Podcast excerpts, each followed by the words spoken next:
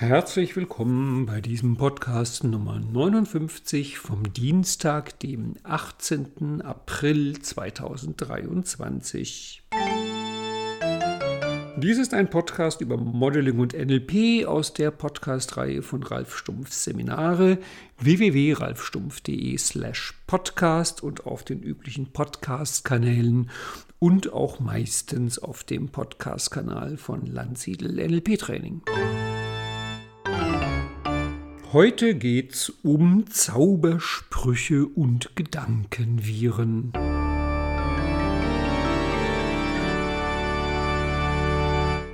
Hallo, dies ist ein Modeling-Podcast und er geht um Zaubersprüche und Gedankenviren und damit um die Grundannahmen des NLP.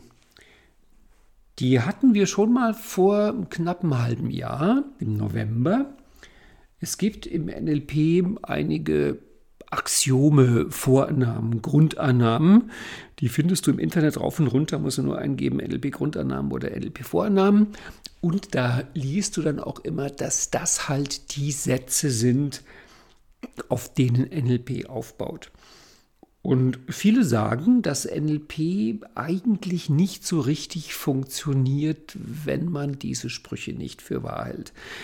Also Axiome, das sind halt Sätze, Annahmen, Aussagen, auf denen eine bestimmte Lehre aufbaut. Nehmen wir mal zum Beispiel aus der Geometrie diesen Satz, dass zwei Punkte eben genau eine Gerade definieren. Also es gibt bei zwei Punkten genau eine, eine Gerade und nicht zwei, drei, vier oder fünf, die diese beiden Punkte verbinden. Das ist ja auch völlig klar. Du nimmst ein Blatt Papier, du machst da zwei Punkte drauf, du legst ein Lineal an und du stellst fest, es gibt genau eine Möglichkeit, diese beiden Punkte mit einer Geraden zu verbinden. Und dann kommt irgendeiner und sagt, okay, als einen Punkt nehme ich den Nordpol, als anderen Punkt nehme ich den Südpol. Und du stellst fest, auf dem Globus gibt es unendlich viele Geraden, die diese beiden Punkte verbinden. Und dann bist du vielleicht sauer und maulst drum und sagst, hey, wir hatten nicht ausgemacht, dass wir das Ganze auf einer Kugel machen. Und dann kommt vielleicht die Antwort, wieso? Es ging nur um die Frage, ob nur eine einzige Gerade zwei Punkte und so weiter und so fort. Das heißt, all diese Grundannahmen, auch die des NLP, gelten immer innerhalb eines Systems. Und natürlich, wenn du innerhalb des Systems die Grundannahmen anzweifelst, dann bricht das ganze System auseinander. Also gucken wir uns heute mal so ein bisschen die NLP-Grundannahmen an und was die machen. Und da kommt Modeling ins Spiel. Modeling ist ja die Idee, auch unter anderem herauszufinden, wie Menschen funktionieren. Ich hoffe, du hörst da die Anführungszeichen. Und zwar, wie sie funktionieren, bezogen darauf, welche Landkarten sie verwenden. Oder wenn man es ein bisschen kühler ausdrücken würde, mit welchen Programmen, Betriebssystemen und Apps sie innerlich laufen. Und Nehmen wir jetzt mal Glaubenssätze. Also stell dir mal vor, zwei Menschen, die ansonsten nicht viel unterscheidet, aber der eine Mensch hat den Glaubenssatz, alle Menschen sind meine Freunde, und der andere Mensch hat den Glaubenssatz, alle Menschen sind meine Feinde. Ich vermute, dass du mir auch zustimmst, die beiden werden sehr unterschiedlich leben. Die werden die Welt unterschiedlich wahrnehmen. Die werden mit anderen Menschen unterschiedlich umgehen, die werden anders kommunizieren, die werden andere Dinge erleben. Also ich meine, der eine, der glaubt, alle anderen Menschen wären seine Feinde, wird den Leuten wahrscheinlich misstrauisch vorsichtig begegnen und vielleicht wird er sich einige auch zum Feind machen durch sein Verhalten. Während der andere, der glaubt, alle Menschen sind seine Freunde, der wird freundlich auf die Leute zugehen, dadurch vielleicht auch viele Freunde gewinnen und wahrscheinlich oft genug über den Tisch gezogen werden, weil ich meine, hallo, das ist leichtes Opfer, leichte Beute. Das wäre eine spannende Frage, welcher von beiden lebt länger, welcher von beiden kommt länger durch mit diesem Satz. Das weiß man nicht. Darum geht es auch nicht. Es geht einfach darum, sich klarzumachen, wie verändert, je nachdem, welche Vorannahme, mit welcher Vorannahme ich der Welt begegne, wie verändert das mein Blick auf die Welt, meine Wahrnehmung, mein Verhalten, meine Reaktion und so weiter und so fort. Und so will ich mir heute mit dir die nicht alle, aber einige der NLP-Grundannahmen angucken. Und da können wir dann einmal feststellen, ob das jetzt eigentlich mehr so Zaubersprüche sind, mit denen du die Welt verzauberst und wunderbare Dinge erreichen kannst, oder ob es Gedankenviren sind vielleicht ganz fiese Gedankenviren. Deswegen nochmal ganz kurz als Fußnote, wie Robert Dills definiert, was ein Gedankenvirus ist. Der hat also eine wunderbare Definition und ich bin mir nicht hundertprozentig sicher. Es kann sogar sein, dass dieses, diese Formulierung, dieser Begriff Gedankenvirus von Robert Dills ist er definiert ein Gedankenvirus als eine Annahme, einen Glaubenssatz, also irgendwas auf Ebene 4, 5, 6 oder 7, welches keinen Kontakt mehr zum WAKOK in der äußeren Welt hat. Es ist also eine Annahme, die nicht mehr zu widerlegen und auch nicht mehr zu beweisen ist, die also abgeschlossen von dem WAKOK-Input da wirkt. Das wäre so mit den Freunden und den Feinden, wenn da einer rumläuft und er hat den einen oder den anderen Glaubenssatz, aber er hätte zum Beispiel gar keine Kriterien mehr. Woran erkenne ich eigentlich, dass jemand ein Freund oder ein Feind ist? Das heißt, wir können uns auch diese NLP-Vornamen, diese Axiome, diese Glaubenssätze, Grundannahmen angucken in Bezug auf ihr WAKOK. Ich will sie mir auf jeden Fall mit dir angucken in Bezug darauf, auf die Wirkung wie lebt man mit so einem Satz? Wie nimmt man die Welt wahr? Wie verhält man sich? Welche Konsequenzen hat das? Und dazu müssen wir noch eine Sache im Hintergrund behalten. Und zwar mache ich nochmal einen kleinen Ausflug in Spiral Dynamics. Ich gehe jetzt eher davon aus, dass du das Modell Spiral Dynamics kennst. Solltest du es nicht kennen, es ist ein sehr spannendes Modell, um sich und die Welt und die Menschen und die Gesellschaft und die Geschichte zu verstehen. Wenn du es nicht kennst, empfehle ich dir, lernst kennen. Und die einfachste Möglichkeit wäre, dass du dir Podcasts von mir dazu anhörst. Der Podcast 24, 21 und 29, also die Podcasts 21, 24 und 29, das sind drei Podcasts von mir, die gehen über Spiral Dynamics. Da kannst du dich mit dem Modell ein bisschen anfreunden. Es gibt auch Webinaraufzeichnungen für mich darüber. Also du kannst dann sozusagen direkt nach diesem Podcast rüberklicken zum nächsten Podcast und dich mit Spiral Dynamics beschäftigen. Also das Spiral Dynamics Modell beschreibt mit bestimmten Farben bestimmte Entwicklungsstufen und es gibt ja die berühmte grüne Stufe, das ist die, auf der du wahrscheinlich bist, wenn du einen Podcast wie diesen interessant findest, weil das ganze Psychozeug, mit dem wir uns in der NLP-Szene halt so beschäftigen, das ist alles grün. Also sowas wie NLP gibt es nicht auf Orange, das wird erst auf grün erfunden. Die Innenwelt ist grün und das Modell geht zurück auf Claire Graves, das heißt Ordinary Graves Levels. Und Claire Graves hat sich mit der Frage beschäftigt, was ist eigentlich ein gesunder Erwachsener? Was ist die Psyche eines gesunden Erwachsenen?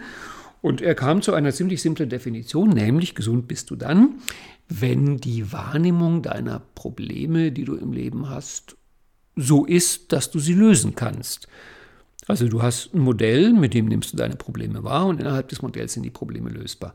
Und im Laufe der Menschheitsentwicklung gab es halt immer wieder Stellen, wo plötzlich Probleme auftauchten, die in dem jeweiligen Glaubenssystem, Realitätstunnel der damaligen Zeit oder der persönlichen Entwicklung unbegreiflich, unlösbar, unerklärlich sind. Und das sind immer die Stellen, wo die Spirale dich anlächelt und sagt, komm, komm, steig auf. Mit anderen Worten, solange du keine Probleme im Leben hast, die dir unerklärlich und unlösbar erscheinen, gibt es auch keinen Grund, die Spirale hochzugehen. Und jetzt ist ja so, dass NLP, darüber habe ich mal einen Newsletter geschrieben, ist eine Methode, die in Grün, ach, da muss ich noch eine Fußnote machen. Also wenn man mit Spiral Dynamics anfängt, denkt man oft, es gibt beige und purpur und rot und blau und orange und grün und gelb und türkis und wie das alles so heißt. Also klack, klack, klack, klack, klack. Das ist nicht so. Ich meine, diese Stufen Menschheitsgeschichtlich umfassen manche von diesen Stufen Jahrhunderte bis Jahrtausende und in der persönlichen Entwicklung einzelner Menschen ist so eine Stufe normalerweise mindestens fünf Jahre. Das kann auch mal 30 oder 40 Jahre sein, wo man in einer Stufe ist. Das heißt, jede von diesen Stufen lässt sich auch, ich würde fast sagen, beliebig fein unterteilen und es lohnt sich, dass du mindestens drei bis fünf Unterteilungen machst. Das ist ja schon mal die Idee von ähm, Beck und Cohen, die, sie, die das Modell Spiral Dynamics also zuerst beschrieben haben, dass du zumindest den Übergang rein und raus, die Anfangs- und die Schlussphase und den Höhepunkt einer Stufe beschreibst. Das heißt, wenn wir uns die grüne Stufe angucken, gibt es da zum einen den Wechsel von, auf, von Orange auf Grün dann gibt es die Eingangsphase von Grün. Das ist da, wo man Orange normalerweise ablehnt. Dann gibt es den Höhepunkt von Grün, wo du nur in der grünen Welt von Psyche und inneren Abenteuern bist. Dann gibt es die Ausgangsphase von Grün. Die schaffst du nur, wenn du dich mit Orange versöhnst, das also integrierst. Und dann gibt es den Übergang zu Gelb. Das ist die nächste Stufe. Und wenn wir uns jetzt diese NLP-Grundannahmen angucken, die Zaubersprüche oder Gedankenviren, dann ist auch jeweils eine ganz spannende Frage, auf welchem Punkt oder in welchem Abschnitt der grünen Welt passt das. Und du wirst merken, bei den meisten dieser Sätzen ist das so, bei den meisten dieser Annahmen ist das so, dass die wunderbare Dienste leisten, gerade wenn du von orange frisch nach grün gekommen bist. Und da sind das Sätze, da sind das wirklich Zaubersprüche. Da erweitern die deine Welt, geben dir neue Möglichkeiten, geben dir neue Betrachtungsweisen. Und dann ist es wie so oft im Leben, es, mein, es, gibt, es gibt nichts, was immer und für jeden Menschen Medizin ist. Du weißt, die Menge macht das Gift, die Dosis macht das Gift. Und wir müssen auch bei solchen potenten Mitteln wie den NLP-Grundannahmen darauf achten, für wen sind die wann gut und wann führen die vielleicht sogar zu einem Effekt, den man gar nicht haben möchte. Und von daher werden wir uns bei den Grundannahmen angucken, dass die manchmal, wenn man sie auf eine bestimmte Art versteht, vor allem in der Phase, wo man sich von grün Richtung gelb entwickelt, nicht mehr hilfreich sind, sondern vielleicht sogar bremsend, behindernd. Und wenn es dann Gedankenviren sind, wenn sie sich also einer Überprüfung entziehen, einem WAKOK entziehen, ja, dann ist das nicht so schön mit diesen Grundannahmen des NLP. Okay, bist du bereit? Dann starten wir mit Nummer 1 und gucken uns die Grundannahmen des NLP im Detail an. Den ersten, den ich rausgesucht habe, und ich habe da jetzt zum Teil nicht immer einen rausgesucht. Es ist manchmal auch so, dass ich da ein Päckchen gemacht habe, dass ich verwandte NLP-Grundannahmen kombiniert habe. Es gibt übrigens auch keine offizielle vom NLP-Vatikan abgesegnete Liste, sondern wie gesagt, wenn du im Internet eingibst NLP-Grundannahmen, NLP-Vorannahmen, dann wirst du Listen finden. Ich glaube, die kürzeste war mit 8, die längste war mit 30. Es gibt da verschiedene Angebote. Also, einer der ersten könnte sein, und den biete ich dir jetzt als ersten an, die Bedeutung deiner Kommunikation ist die Reaktion, die du bekommst. Oder eine Variation davon, wahr ist nicht, was A versteht, sondern, nee, andersrum, wahr ist nicht, was A meint, sondern was B versteht. Ja, das ist ein schöner Satz. Ne? Der kommt aus dem Konstruktivismus, der geht, glaube ich, auf Watzlawick, Förster und Glaserfeld zurück und Ach, es gibt so schöne Geschichten dazu. Also ich weiß, eine Geschichte erzählt Gunther Schmidt, wo Heinz von Förster war das, glaube ich, in dem Fall mal einen Vortrag gehalten hat und der junge Gunther Schmidt war mit dabei und hat versucht, alles mitzuschreiben, hat aber nicht alles mitschreiben können, weil es halt zu viel war und geht dann hinterher zu Herrn von Förster und sagt, das eine da, was haben Sie denn da gemeint? Und der Förster guckt den Schmidt an und sagt, das weiß ich nicht, bevor Sie es mir nicht sagen. Weil, naja, ich meine, er ist Konstruktivist, er lebt den Satz, wahr ist nicht, was ich meine, sondern was du verstehst. Wenn jemand von Orange kommt und sich Richtung Grün verändert, erweitert dieser Satz das Modell ganz wunderbar. Denn, wenn du dir mal vorstellst, auf Orange sozusagen der Herr Direktor, so ein richtiger Firmenchef alter Schule und der sagt seinen Mitarbeitern irgendwas und die verstehen das nicht und die machen es auch nicht und dann sagt er hinterher, ich hab's ihnen doch gesagt. Oder auch bei der Kindererziehung, ich hab dir es doch tausendmal gesagt. Und naja, wenn du grün bist, wirst du dir denken, ja, schön und gut, du hast es gesagt, aber ich meine, wenn es der andere nicht versteht, weil gesagt ist nicht verstanden, verstanden ist nicht einverstanden, einverstanden ist nicht gemacht.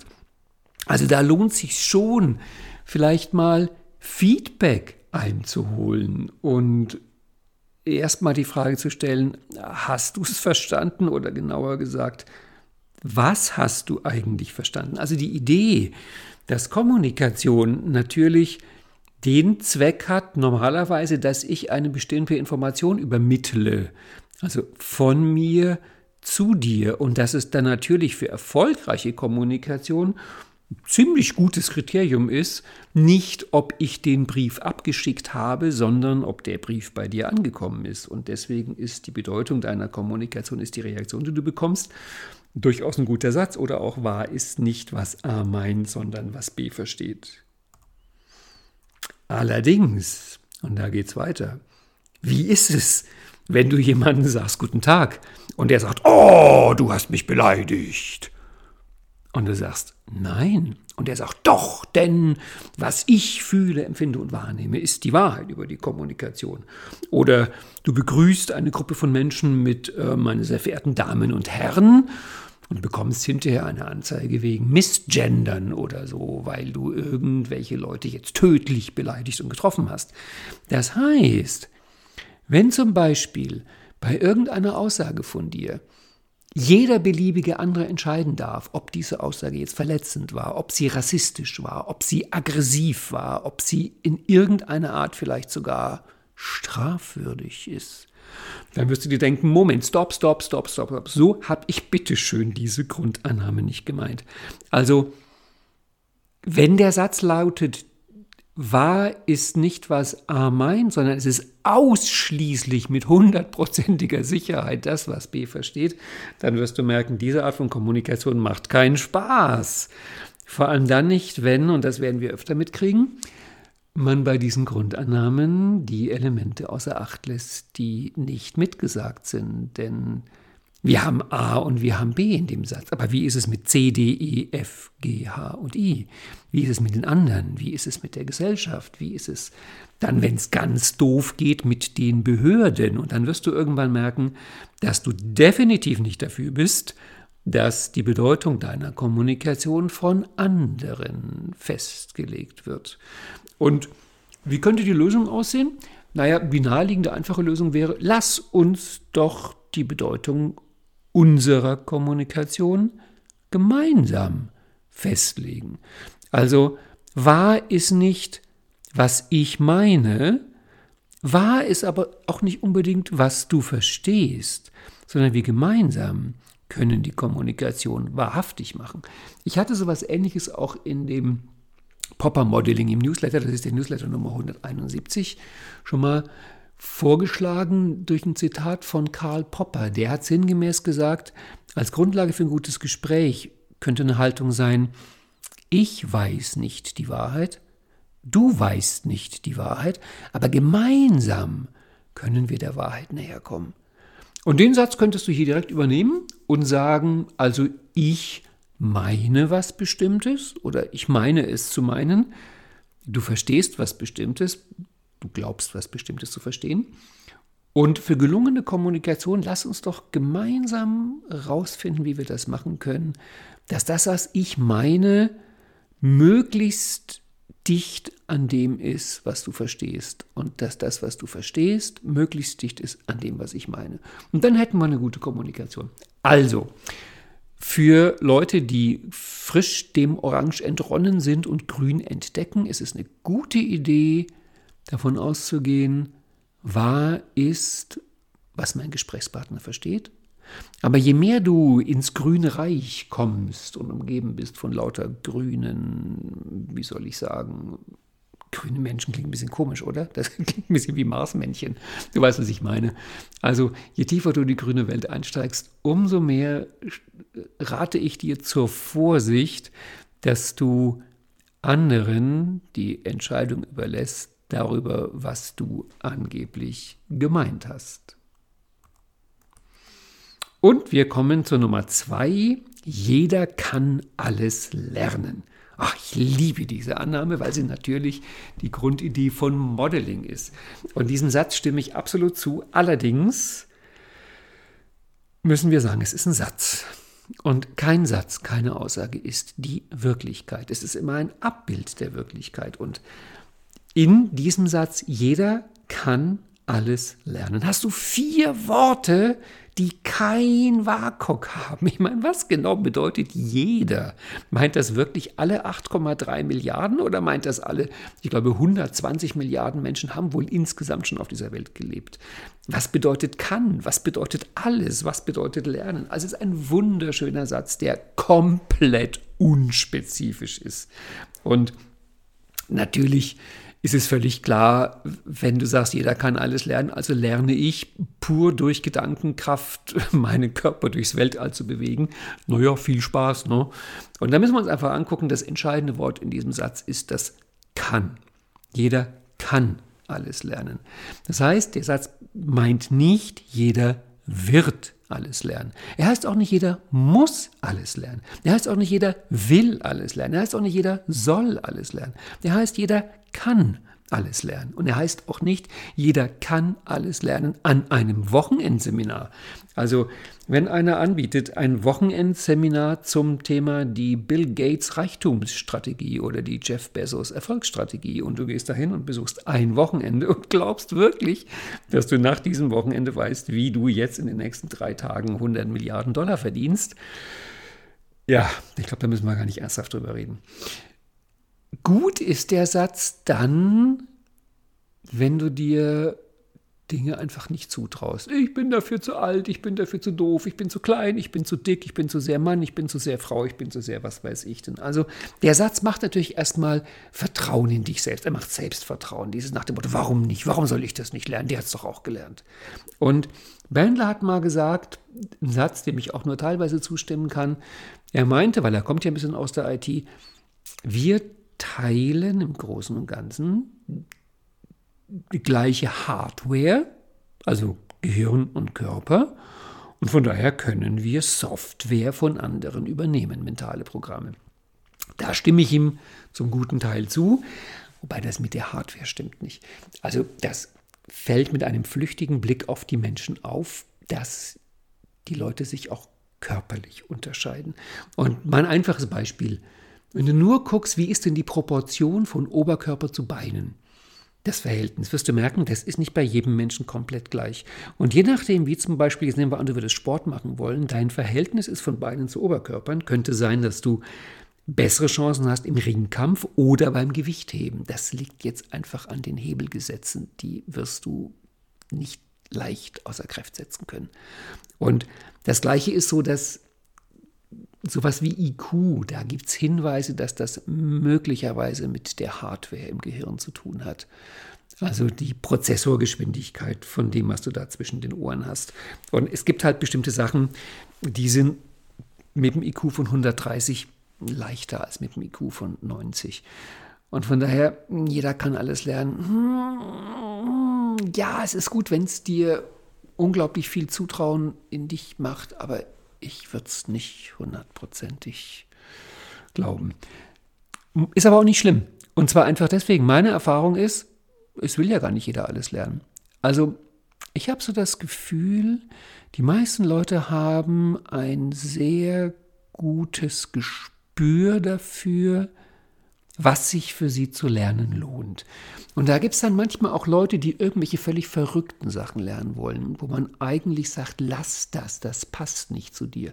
Und da gibt es ganz alte Geschichten. Ich glaube, wie der Begründer der antiken Rhetorik, der Demosthenes, Demosthenes war das, der Begründer der antiken Rhetorik, von dem geht ja die Geschichte, dass er eigentlich gelallt hat, also undeutlich gesprochen hat Und der hat dann gesagt, er will großer Redner werden. Und seine Kollegen damals haben gesagt, komm jetzt entspann dich, das klappt nichts mit dir. Dann hat er sich ja der Legende nach einen Stein unter die Zunge gelegt und gegen das Meer angebrüllt, um seine Stimme zu üben. Also diese Geschichte, diese Legende beschreibt natürlich ein Element, das wirst du immer wieder sehen, dass manchmal Leute einfach einen ganz starken Wunsch, einen ganz starken Drang in sich haben, irgendwas Bestimmtes zu lernen, gegen alle Wahrscheinlichkeit und Widerstände und die Motivation ist so groß, dass es dann doch klappt und natürlich mit Modeling klappt es dann um einiges leichter, definitiv. Aber es sind einfach nicht so viele Leute, die zum Beispiel jetzt wirklich im Häkeln Weltspitze werden wollen oder äh, Maultrommel spielen oder weiß ich nicht, einen bestimmten Unterzweig der Immunologie. Und dem eigenen Interesse zu vertrauen, ist da schon eine ganz gute Idee. Und wenn du dann irgendwas findest, was dich interessiert, dann ist es eine gute Idee, dem Satz zu glauben, jeder kann alles lernen. Aber ich würde ihm, ich würde ihn erweitern, den Satz. Also jeder kann alles lernen oder du kannst alles lernen, wenn du bereit bist, den Preis dafür zu bezahlen. Das ist auch eine Sache, die im NLP manchmal ein kleines bisschen unterschlagen wird. Es ist irgendwie alles kostenlos, alles frei. Kommen Sie, staunen Sie, nehmen Sie mit. Nein, das ist leider nicht so. Also wie ich damals den Stefan Landsiedel modelliert habe, für mich immer noch das größte und bedeutendste Modeling meines Lebens, habe ich ja in vier Stunden Gespräch von ihm ganz viele Sachen erfahren, die er in 30 Jahren Leben erarbeitet hat. Jetzt Natürlich wäre das nett zu sagen, ja, ich übernehme in vier Stunden, was Stefan in 30 Jahren sich erarbeitet hat. Das wäre nett und vermutlich ein bisschen durchgeknallt. Ich habe vier Stunden Stefan interviewt. Ich habe hinterher das Ganze ausgewertet. Ich habe dann mehrere Wochen Vollzeit, meine gesamte Arbeitszeit darauf verwendet, dieses Modeling zu transkribieren, mir Übungen zu entwickeln, die Übungen zu machen. Habe mich dann noch hinterher insgesamt ein halbes Jahr nebenbei, aber schon mit ordentlichem Zeitaufwand damit beschäftigt diese Sachen in mich zu integrieren. Und dann hatte ich vieles, weiß Gott nicht alles, aber vieles von Stefan übernommen. Ich persönlich finde, dass ein halbes Jahr zu investieren, sechs Monate, um die Essenz von dem zu übernehmen, was ein anderer in 30 Jahren sich erarbeitet, ich finde, das ist ein grandioses Verhältnis von Aufwand und Ertrag. Es ist wahnsinnig gut. Aber viele, die hören, was? Ein halbes Jahr braucht das, um Stefans Strategie zu übernehmen? Och nö, das ist mir zu lang. Oder anderes Beispiel. Ähm, als meine Tochter gewechselt ist von der Grundschule aufs Gymnasium. Da hatten wir beschlossen, weil sie in der Grundschule ein bisschen schwierige Position hatte in, dem, in der Freundesgruppe ihrer Mädchen, also hat ihr selbst nicht gefallen, hat mir auch nicht gefallen, haben wir gesagt, na gut, wie wollen wir es denn machen, dass du, wenn du aufs Gymnasium kommst und komplett neues Umfeld, da hat man dann so ein paar Tage Zeit, bis sich die Gruppe neu organisiert und da kann man Weichen stellen. Und das gilt halt dann bis zum Abitur. Und wenn man mit den äh, anderen Mädchen, dann, wenn sie damit noch längere Zeit befreundet ist, gilt das vielleicht ihr halbes Leben, die Definition der Beziehung. Also haben wir gesagt, wir modellieren Beziehungen, wir investieren da was und es hat großartig geklappt. Also sie ist in der neuen Klasse, hat einen genialen Einstieg und sie hat bis heute eine großartige Position in der Klasse. Und wenn ich die Geschichte erzähle, kommen dann oft Leute zu mir und sagen, boah, Ralf, das klingt toll. Mein Kind wechselt jetzt auch irgendwie das Umfeld. Welche Übung hast du denn damals mit deiner Tochter gemacht? Und dann sage ich oft, äh, das war keine Übung. Wir haben insgesamt über ein Jahr an dem Thema gearbeitet und in den letzten Wochen, also in den großen Ferien, Tag für Tag, stundenlang. Oh, ist dann oft die Antwort, ja, dann nicht. Wo ich mir dann denke, hallo, du, du sagst mir gerade, dass dir selbst durchaus bewusst ist, welche Bedeutung das hat, ein Schulwechsel und die Position in der Gruppe. Und jetzt sagst du mir gerade, dass es dir nicht wert ist, da zwei oder drei Wochen zu investieren? Okay, na gut, dann kriegt man ja auch mit, wie die Wichtigkeit ist. Aber selbstverständlich verstehe ich das auch, weil die meisten Leute geht so, wenn die sich ihr Leben angucken und sich überlegen, was sind denn im Augenblick meine drängendsten Themen, also die 25 drängendsten Themen, die ich jetzt habe Moment. Die Liste ist zu lang. Und zu jedem drängenden Thema kommen dann normalerweise irgendwelche Leute, die sagen, wenn du nur ein halbes Jahr in dieses Thema investierst, aber wenn du jetzt zum Beispiel zehn wirklich drängende Themen hast, und die meisten Leute haben wirklich zehn drängende Themen im Leben aktuell, dann, dann, reden wir über fünf Jahre Vollzeit, die du nur bräuchtest, um diese Themen zu klären. Und in der Zeit wachsen vermutlich neue.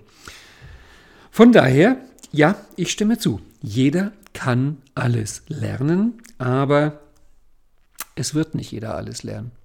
Es will auch nicht jeder alles lernen. Es muss auch nicht jeder alles lernen. Und wähle weise, und überlege dir, worin du deine Kraft investierst, deine Lebenszeit, deine Energie, auch durchaus dein Geld. Und dann entscheide dich für ein paar Sachen, wo du sagst, das ist es mir wirklich wert, das zu lernen. Und dann ist natürlich Modeling der Weg, um das zu lernen. Damit kommen wir zum dritten. Ich stelle fest, ich hatte mir vorher überlegt, ob meine hier ausgesuchten Grundannahmen überhaupt für eine Stunde Podcast reichen. Jetzt beginne ich mit Nummer drei und habe eine halbe Stunde Podcast.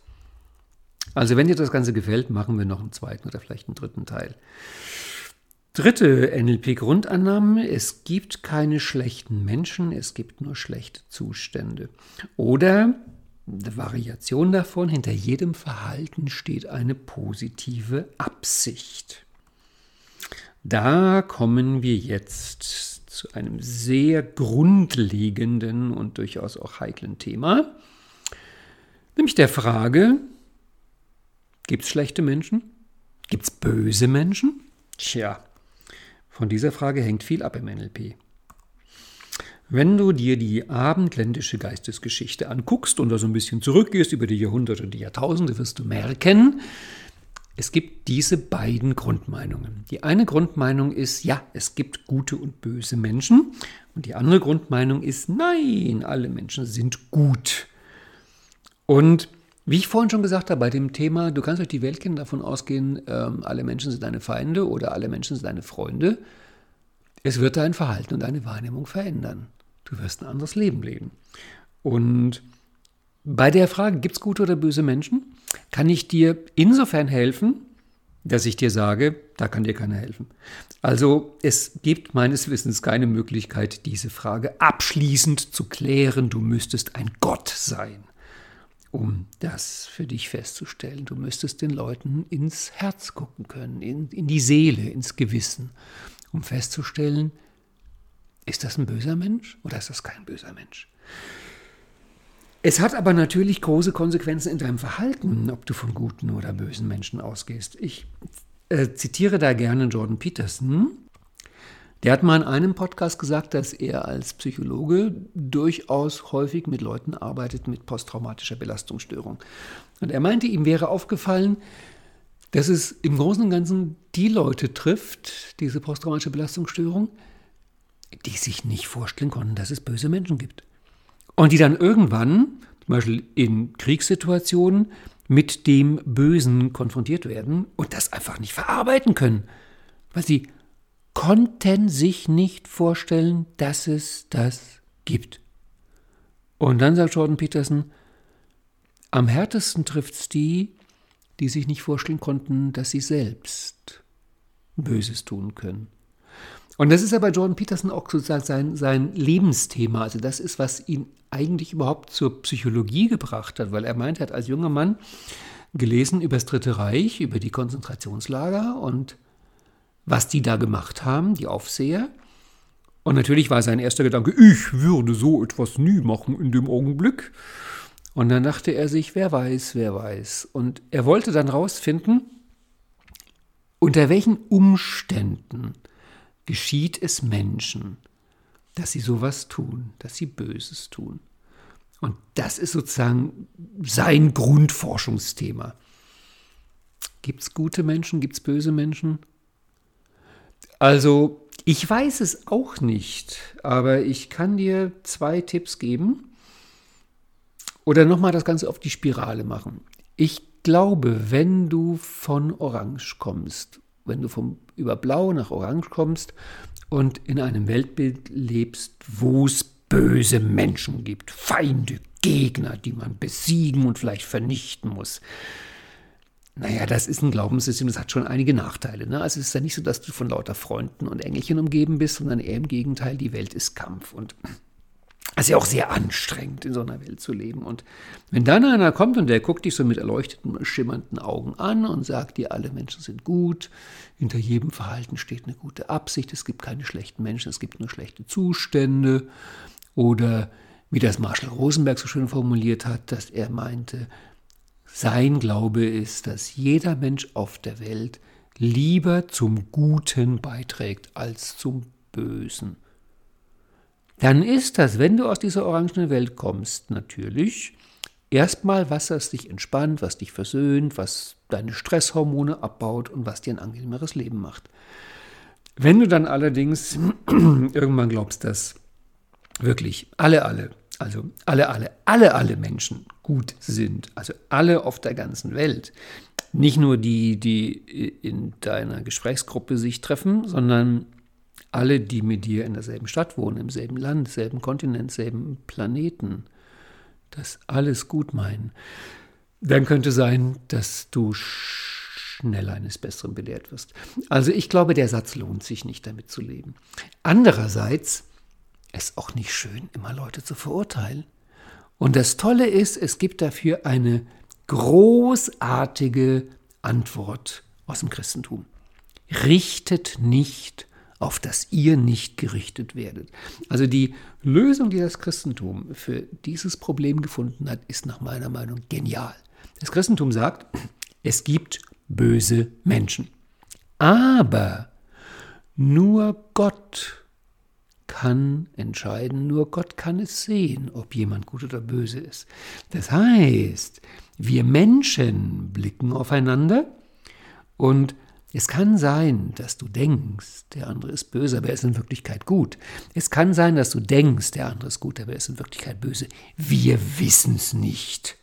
Das ist die Idee des Christentums. Wir wissen es nicht, nur Gott weiß es.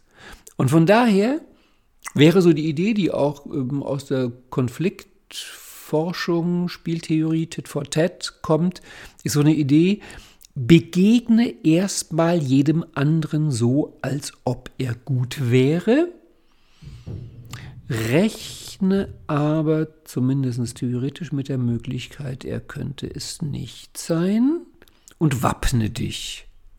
Also begegne anderen Leuten nicht komplett schutzlos. Aber die Vorannahme ist, wahrscheinlich ist er gut, wahrscheinlich ist er freundlich. Und wenn nicht, kann ich mich schützen? Kann ich mich verteidigen? Kann ich mir helfen? Das kannst du auch deinen Kindern beibringen und anderen Leuten. Und das ist für mich ein sehr guter Kompromiss, der auch passt, glaube ich, für den Schritt von grün nach gelb.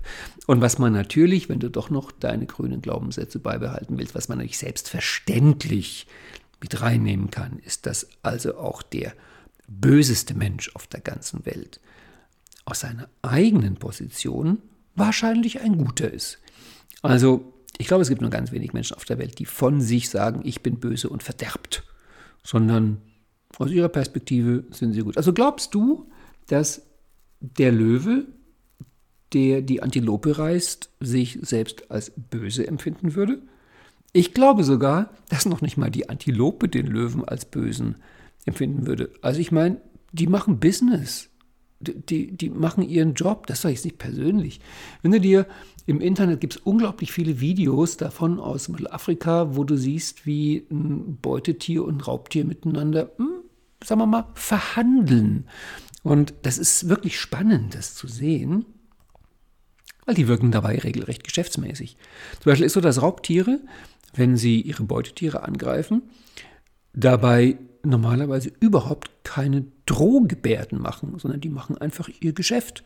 Und Es gibt da Filmsequenzen, wo die sogar manchmal zwischendurch ganz kurz Pause machen, beide, und dann geht's weiter. Und glaub übrigens nicht, dass die Beutetiere immer so viel Erfolg haben. Ich habe mal irgendwelche Statistiken gelesen, dass meistens der Versuch scheitert, bei den Raubtieren ihre Beute zu erleben, erlegen. Und wenn du mir mal Videos anguckst, die kannst du einfach im Internet finden, ich habe das mal gemacht, zum Thema, wie sich Beutetiere verteidigen können. Also unterschätze nicht die Kraft, die so ein Horn hat von einem Hornvieh, wenn da ein unvorsichtiger Löwe kommt. Aber auch das machen die zum Teil ganz entspannt und mit einer gewissen Freundlichkeit, also nicht böse. Und noch ein kleiner Hinweis, den kannst du auch aktuell nehmen. So komisch es klingt, es ist gut, wenn du in Freund und Feind denkst. Es ist gut, wenn du dir klar machst, es gibt Menschen, die sind dir freundlich gesonnen und es gibt Menschen, die sind dir feindlich gesonnen. Einfach Business, geschäftsmäßig. Denn wenn du nicht in Freund und Feind denkst, könnte sein, dass du versehentlich unbewusst in Gut und Böse denkst. Und das ist eine moralische Kategorie und das ist dann schon anders. Und wenn du dir nicht erlaubst, in Gut und Böse zu denken, könnte sein, dass du ganz versehentlich in noch eine schlimmere Kategorie rutscht, nämlich menschlich und unmenschlich. Und da wird es dann ganz gemein. Und wenn du studierst, wie das die Herrschenden zu allen Zeiten gemacht haben, dass sie die ihrigen dazu überredet haben, gegen andere Menschen ins Feld zu ziehen, wirst du ein Element finden seit Jahrtausenden. Und zwar, man hat die Gegner entmenschlicht. Das waren keine Menschen mehr. Das findest du angefangen bei Naturvölkern, die sich selber normalerweise mit dem Wort ihrer Sprache bezeichnen, was auch Mensch bedeutet und die deswegen häufig in ihren Gesetzen die Regel haben, dass man keine Menschen töten darf. Ja, aber die anderen sind ja keine Menschen. Drum darf man. Und das heißt, die Gegner werden entmenschlicht, werden auch mit entsprechenden Worten belegt. Wenn du dir entsprechende Filme anguckst, siehst du auch oft, dass die Gegner dann oft irgendwie so eine, so eine boah, ununterscheidbare, borgmäßige Masse sind von, wie fast im Computerspiel. Es sind irgendwelche Massen, die man einfach duff, duff, duff abknallt, aber keine Menschen. Und also, bevor du in die Kategorie gehst, würde ich dir empfehlen, dann lieber gut und böse und noch besser Freund und Feind. Aber der, der Glaube, alle Menschen auf der ganzen Welt würden es gut mit dir meinen. Okay, ähm, leb das mal 10, 20 Jahre und dann berichte von deinen Erfolgen. Damit kommen wir zu Nummer 4. Oh, das reimt sich. Damit kommen wir zur Annahme Nummer 4. Wahlmöglichkeiten sind besser als keine Wahlmöglichkeiten. Oder die berühmte Formulierung, hast du eine Möglichkeit, bist du ein Roboter. Wenn du zwei Möglichkeiten hast, hast du ein Dilemma. Ab drei Möglichkeiten hast du Wahlmöglichkeiten. Ja, schöne Annahme, die auch häufig zutrifft, aber nicht immer. Hast du schon mal das Wort Entscheidungsschwierigkeiten gehört. Äh, Tom Peters schreibt in einem seiner großartigen Businessbücher, Zeitmanagement ist ganz einfach, wenn du immer weißt, was die Nummer eins ist. Also es gibt sehr viel, was dafür spricht, um zu sagen, dass Entscheidungen, Wahlmöglichkeiten das Leben auch gründlich versauen können weil du, du, dann halt auch, ich meine, es gibt ja sogar, sogar so etwas wie eine sogenannte Entscheidungsmüdigkeit. Da gibt es ein ganz lustiges Experiment. Da wurden zwei Gruppen von Leuten gewählt, gebildet und die einen mussten vor dem eigentlichen Experiment eine ganze Reihe von kleinen, unwichtigen Entscheidungen treffen. Wo willst du sitzen? Was willst du trinken? Und so weiter. Also eine Entscheidung nach der anderen. Und die anderen mussten das nicht. Und dann wurde bei beiden Gruppen die mentale Kraft getestet, indem die ihre Hände in eiskaltes Wasser halten sollten. Und man hat dann gemessen, wie lange hält jemand die Hand, also wie lange hält das jemand aus, die Hand in eiskaltes Wasser zu tun. Und interessanterweise war das so, diejenigen, die sich vorher, die vorher ganz viele Entscheidungen treffen mussten, haben deutlich weniger lange ausgehalten. Weil jede Entscheidung verursacht Kosten im System. Rein biologische, du brauchst dafür irgendwie Zucker, damit das Gehirn arbeitet, ganze mentale Energie. Von daher sind Wahlmöglichkeiten wirklich besser als keine Wahlmöglichkeiten? Guck dich um in der Welt und du wirst sehen, dass es erstaunlich viele Menschen gibt, die es einfach großartig finden, wenn man ihnen sagt, was sie tun sollen. Und das ist ja auch nicht verkehrt. Ich meine, wir sind ja rudellebende Säugetiere und wenn du in allem und jeden, in jedem Gebiet deines Lebens die Nummer eins sein willst und alle deine Entscheidungen selber treffen willst, ich weiß nicht, wie viele Minuten oder Stunden du dann überlebst, wenn du an jeder roten Ampel deine eigenen Entscheidungen triffst und so weiter und so fort. Also, hm, man kann das so und so sehen. Und dadurch kann man auch eine gute Regel daraus machen. Also das mit den Wahlmöglichkeiten hängt zusammen mit dem Resource State. Wenn es Leuten nicht so gut geht. Und der Satz heißt, ja, hast du eine Möglichkeit, bist du ein Roboter, ab zwei Möglichkeiten hast du ein Dilemma, bei drei Möglichkeiten Wahlmöglichkeiten. Also wenn es Leuten nicht gut geht, dann neigen die dazu, einfach von, von ihrer Gehirnarchitektur her zweiwertig zu denken. Entweder oder. Ja, nein hinzu oder weg von, schwarz-weiß. Also dann sorgt dein Gehirn einfach stoffwechselmäßig dafür, dass du die Welt auf eine Art siehst, dass die Welt sich in zwei klar getrennte Bereiche teilt. Das heißt, es ist eigentlich eine überlebenswichtige Stressreaktion, dass du halt, wenn du vor dir einen hungrigen Tiger siehst, dass du dann weißt, Tiger böse, ich weg.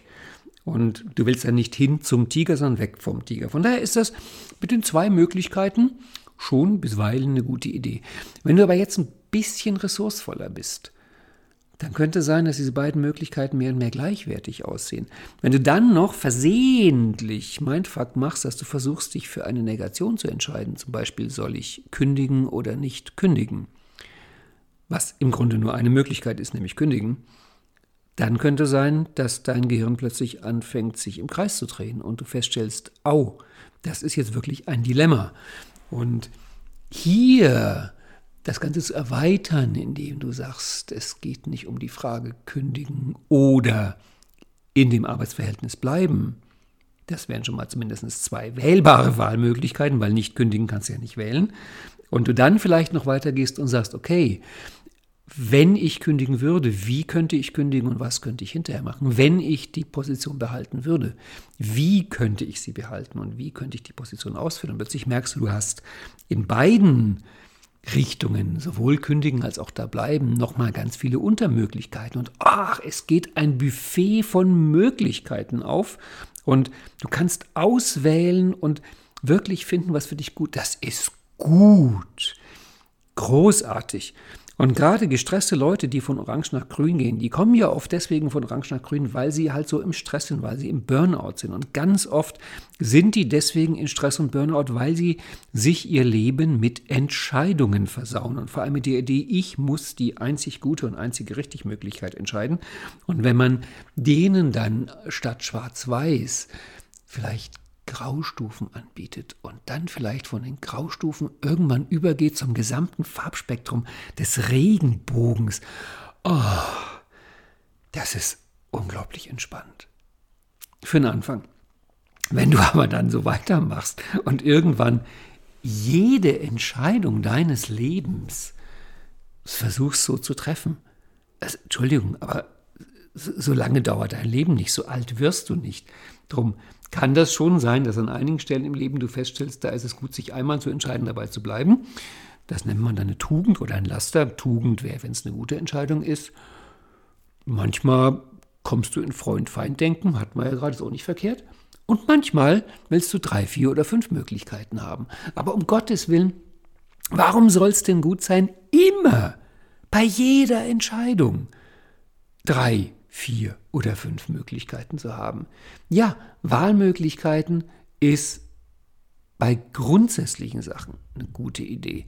Und ich liebe auch den Satz von Heinz von Förster, der da lautet, der ist ein ethischer Imperativ, handle stets so, dass weitere Möglichkeiten entstehen. Also eine Idee von Heinz von Förster ist, dass es unethisch ist, so zu handeln, dass sich die Anzahl der Möglichkeiten, vor allem für andere, verringern. Wobei natürlich, wenn du Kinder erziehst, wirst du wissen, nie, Da wollen wir jetzt nicht die Wahlmöglichkeiten haben, bei einer roten Ampel über die Straße zu gehen. Da treffe ich mal die Entscheidung, weil das dann am Ende die Anzahl der Möglichkeiten in den nächsten Lebensjahrzehnten deutlich erhöht. Noch nicht mal da trifft es zu. Das heißt, Wahlmöglichkeiten sind besser als keine Wahlmöglichkeiten. Ja, manchmal. Ich schlage dir Folgendes vor. Wenn du ressourcevoll bist und es dir Spaß macht, und es vielleicht auch eine Grundsatzentscheidung im Leben ist, dann nimm dir die Zeit, nimm dir die Ressourcen, schau dir die ganzen Möglichkeiten an, die ganze große Palette und treff deine Wahl. Wenn es dringend ist, wichtig, wenn Not ist, wenn es gilt, eine Not zu wenden, also bei Notwendigkeiten, hast du oft einfach nicht die Zeit, diese Entscheidung zu treffen. Dann ist es völlig in Ordnung, wenn du schwarz-weiß denkst, übergangsweise und deine Entscheidung triffst.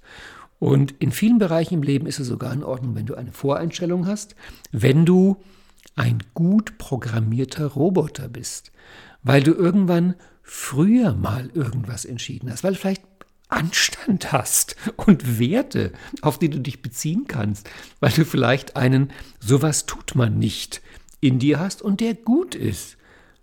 Und dann gibt es auch nichts zu überlegen. Dann machst du einfach das, was für dich richtig ist. Und in dem Fall ist Roboter eine gute Möglichkeit. Ich liebe Rekursionen und wir können diesen Satz sogar auf sich selbst anwenden, weil eine Möglichkeit, zwei Möglichkeiten, drei Möglichkeiten. Das sind ja drei Möglichkeiten. Hey, wir haben Wahlmöglichkeiten. Das heißt, wenn du jetzt Wahlmöglichkeiten hast, kannst du manchmal entscheiden, dass du nur eine Möglichkeit willst. Du kannst manchmal entscheiden, dass du zwei Möglichkeiten willst. Und manchmal kannst du entscheiden, dass du drei Möglichkeiten willst. Und du kannst das entscheiden. Auch vorher entscheiden. Und wie gesagt, mach's durchaus ein bisschen von den Umständen und auch von deinem Ressourcelevel abhängig. Damit kommen wir zur Nummer 5 und das wird wohl auch das letzte sein für diesen Podcast. Wie gesagt, wenn es dir gefällt, mache ich noch einen zweiten Teil dazu. Der fünfte ist von Joseph O'Connor und John Seymour aus ihrem wunderbaren Buch Neurolinguistisches Programmieren und der lautet, ein Problem ist ein Ziel, das auf dem Kopf steht. Da würde ich sagen, ja, stimmt. Dem stimme ich zu. Denn wenn einer kommt und sagt, mein Ziel ist es, viel Geld zu haben, kann ich sagen, ach, dein Problem ist, dass du zu wenig Geld hast. Wenn jemand sagt, mein Problem ist, dass ich Single bin, kann ich sagen, oh, dein Ziel ist, dass du in einer Beziehung bist. Das heißt, es ist trivial. Du kannst aus jedem weg von, aus jedem gegenwärtigen ändernswerten Zustand, kannst du einen hinzumachen, einen künftigen erwünschten Zustand. Nur, der Satz lautet, ein Problem ist ein Ziel, das auf dem Kopf steht. Er lautet ja nicht, ein Ziel ist ein Problem, das auf dem Kopf steht. Das heißt, dieser Satz enthält verdeckt eine Wertung. Und da werden meine modeligen Ohren groß und ich überlege mir, was macht's denn, wenn du mit diesem Satz rumläufst und gesteuert von diesem Satz, von diesem kleinen Programm, von diesem Gedankenvirus vielleicht, von dieser App, aus jedem Problem versuchst ein Ziel zu machen. Und da kommen wir zum Thema, das ist im NLP schon durchaus verbreitet. NLP hat zum Teil ein Problem mit Problemen. Also die meisten NLPler haben eine Problemaversion. Die, die, die mögen Probleme nicht so. Die wollen lieber Ziele. Und dann gehen sie stolz durchs Leben und sagen, NLP ist zielorientiert. Ja, aber warum denn nur? Ja, nee, nicht Probleme. Aber warum denn? Und da war es für mich sehr spannend, ein Modell zu entwickeln, das SOC-Veränderungsmodell. SOC steht für Stärkenorientiertes Coaching, eine Methode, die ich mal irgendwann entwickelt habe, bis ich gemerkt habe, die Methode gab es schon, aber das Modell ist übrig geblieben aus der Zeit. Und da habe ich verschiedene Arten der Veränderung beschrieben. Und die Essenz von dem Modell ist, dass jede dieser Arten ist gleichwertig. Gleichwertig im Sinne von, dass es eben auch, ich gehe mal als Metapher ins Psychografiemodell, wenn sich jemand im Psychografiemodell überlegen würde, ja, ist es jetzt besser zu denken oder ist es besser zu fühlen oder ist es besser zu handeln? Da würdest du sagen, ja, ist Quatsch. Das ist genauso wie die Frage, ist es besser zu atmen oder ist es besser zu trinken? Ja, natürlich beides logischerweise. Also egal, was von diesen drei Sachen, Denken, Handeln und Fühlen du weglässt, es wird kein vernünftiges Leben sein. Aber es kommt immer auf die Situation an, auf den Menschen, auf die Lebensumstände, auf das Thema.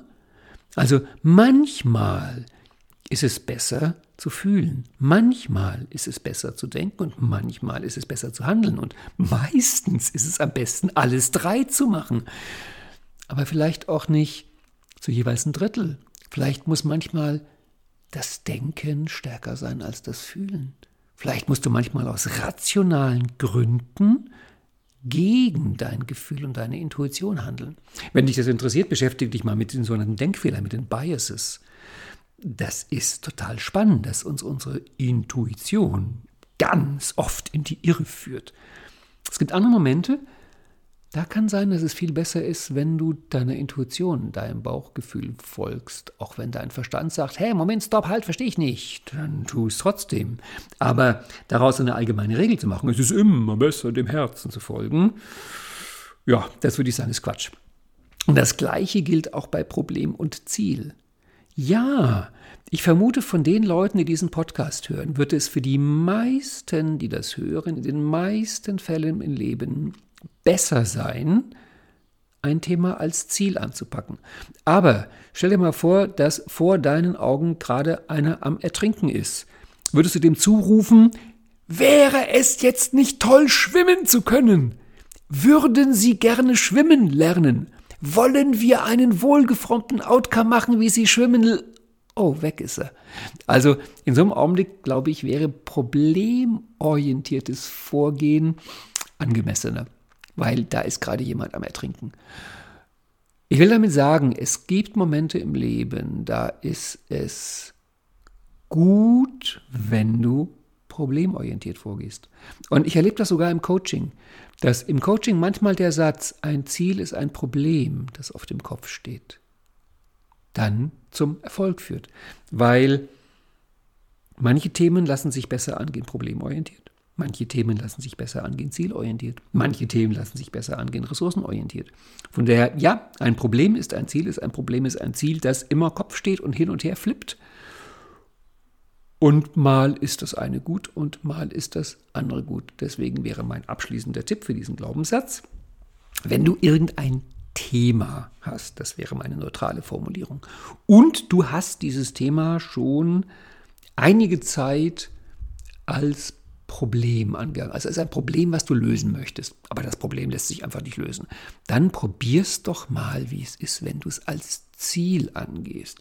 Ich kann dir eine Geschichte dazu erzählen, die ist für mich meine Merkgeschichte. Da kannte ich mal einen Manager und der hat mir gesagt, dass er vor ein paar Jahren im Büro einen Bandscheibenvorfall hatte. Und zwar richtig plötzlich und schlimm, sodass dann der Notarzt kommen musste und rausgetragen hat und Operation und Reha und was weiß ich. Und dann meinte der Mann zu mir, wie er das erzählt hat. Und in diesem Jahr hat er dann, als die Sommerurlaubszeit kam, sich überlegt, naja, normalerweise mache ich Urlaub in so einem kleinen italienischen Bergdorf und wenn ich da dieses Jahr wieder bin und ich habe wieder so einen Bandscheibenvorfall, da könnte ja kein Krankenwagen und kein Hubschrauber und vielleicht gibt es irgendwo ein nettes Hotel in Italien in der Nähe von einer Klinik. Da meinte er zu mir, als er diesen Gedanken gedacht hat und gemerkt hat, er ist gerade dabei, sich eine Urlaubslocation zu suchen in der Nähe von einer Klinik, ist er so über sich erschrocken, dass er beschlossen hat, Ab jetzt ist es keine Reha mehr, ab jetzt ist es Training. Und er hat sich das Ziel gesetzt, in zwei Jahren laufe ich Marathon. Und ab dann waren seine Physiotherapiestunden eben Trainingsstunden. Und dann meinte der Mann zu mir, wenn er heute auf zurückguckt, muss er sagen, er war noch nie im Leben so fit, wie er jetzt ist. Und das ist das Beispiel von jemandem, der aus einem Problem ein Ziel macht und dadurch Ressourcen aktiviert und dadurch so richtig wow ins, ja, in die Ressourceregion kommt. Großartig. Von daher, wenn du irgendein Thema als Problem anpackst und du merkst, das bringt dich nicht weiter, dann wäre mein Tipp, nimm es mal als Ziel. Wenn du aber zum Beispiel, und ich kenne einige Leute, schon viel zu lange an diesem Ziel arbeitest, ich werde reich, ich habe so viel Geld, ich bin wohl, ich bin im Wohlstand und was weiß ich. Viele Leute laufen mit dem Ziel Ewigkeiten rum. Aber es wird einfach nicht. Dann könnte die Frage, ey, was ist eigentlich dein Problem, vielleicht zum Erfolg führen. Das heißt mit anderen Worten, manchmal ist es besser, das Ganze als Problem anzupacken, manchmal ist es besser, das Ganze als Ziel anzupacken. Wenn du es so machst, dass es funktioniert, bleib dabei. Wenn es nicht klappt, dann mach etwas anderes. Ach, guck mal, das wäre sogar noch der, der Glaubenssatz Nummer 13 gewesen. Wenn du etwas machst, was nicht klappt, dann mach was anderes. Tja, das waren fünf von 13, die ich mir ausgedacht habe. Also gib mir gerne Feedback, ob dir das Ganze gefällt, dass ich diese NLP-Grundannahmen auf diese Art seziere, dass ich sie auf der Spirale einsortiere, dass ich sie unter Modeling-Gesichtspunkten angucke. Was bewirken sie? Sind es Zaubersprüche oder Gedankenviren? Machen sie das Leben glücklich oder unglücklich?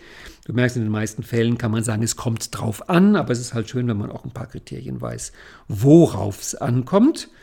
Das waren die NLP-Grundannahmen. Ich freue mich, wenn du auch am nächsten Dienstag wieder einschaltest zum nächsten Podcast. Der ist dann mit Daniel Köpke zum, nee, das Thema verrate ich noch nicht. Das möge ein Geheimnis bleiben bis zum nächsten Dienstag. Ähm, Studio Jablonski, die Webinare pausieren gerade. Der Newsletter läuft weiter. Da geht es jetzt um die Grundlagen des NLP ab nächster Woche. Wochengruß pausiert auch gerade, weil ich gerade im April ein bisschen andere Dinge mache. Aber der Podcast geht weiter und wie gesagt, nächsten Dienstag einfach wieder einschalten zu NLP und Modeling. Bis dahin, alles Gute, viel Spaß mit den NLP-Grundeinnahmen und empfehle den Podcast weiter. Tschüss.